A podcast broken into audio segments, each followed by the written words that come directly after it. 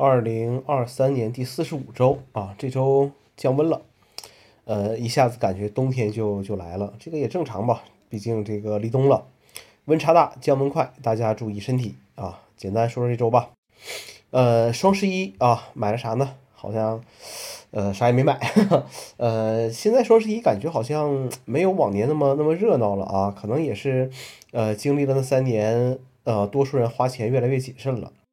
如无必要啊，勿增实体。呃，我自己来说，电子产品也是没有更新换代那么强烈的这个需求了。呃，也庆幸自己当年选择一些产品的时候，呃，选择了比较比较贵的这些产品啊，以至于服役的时间也挺长的。呃，订阅的服务和付费的程序也越来越少了啊，主要是现在订阅的一些东西也不参加双十一的活动了。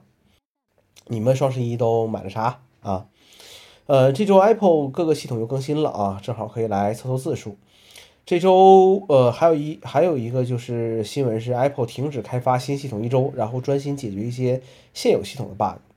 呃，这周都是一些小升级，可能我的忍耐度比较高吧，没有什么太大的恶性的持续的 bug，我都可以接受。重启设备不会让设备爆炸，遇到问题多试试重启，就和喝热水是一样的效果。目前。iOS 设备还是习惯下载固件，然后更新设备，呃，这个习惯可能也要也要改一改了啊。呃，最后说一次这个八 G 内存的事情啊，我觉得这个事儿没毛病啊。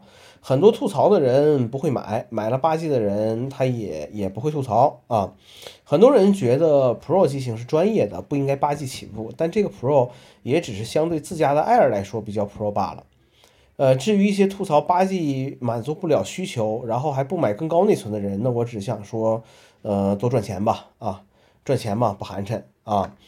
呃，当然了，我是不会买八 G 内存的机器了啊，即便是 Air 啊，也是不会买的啊。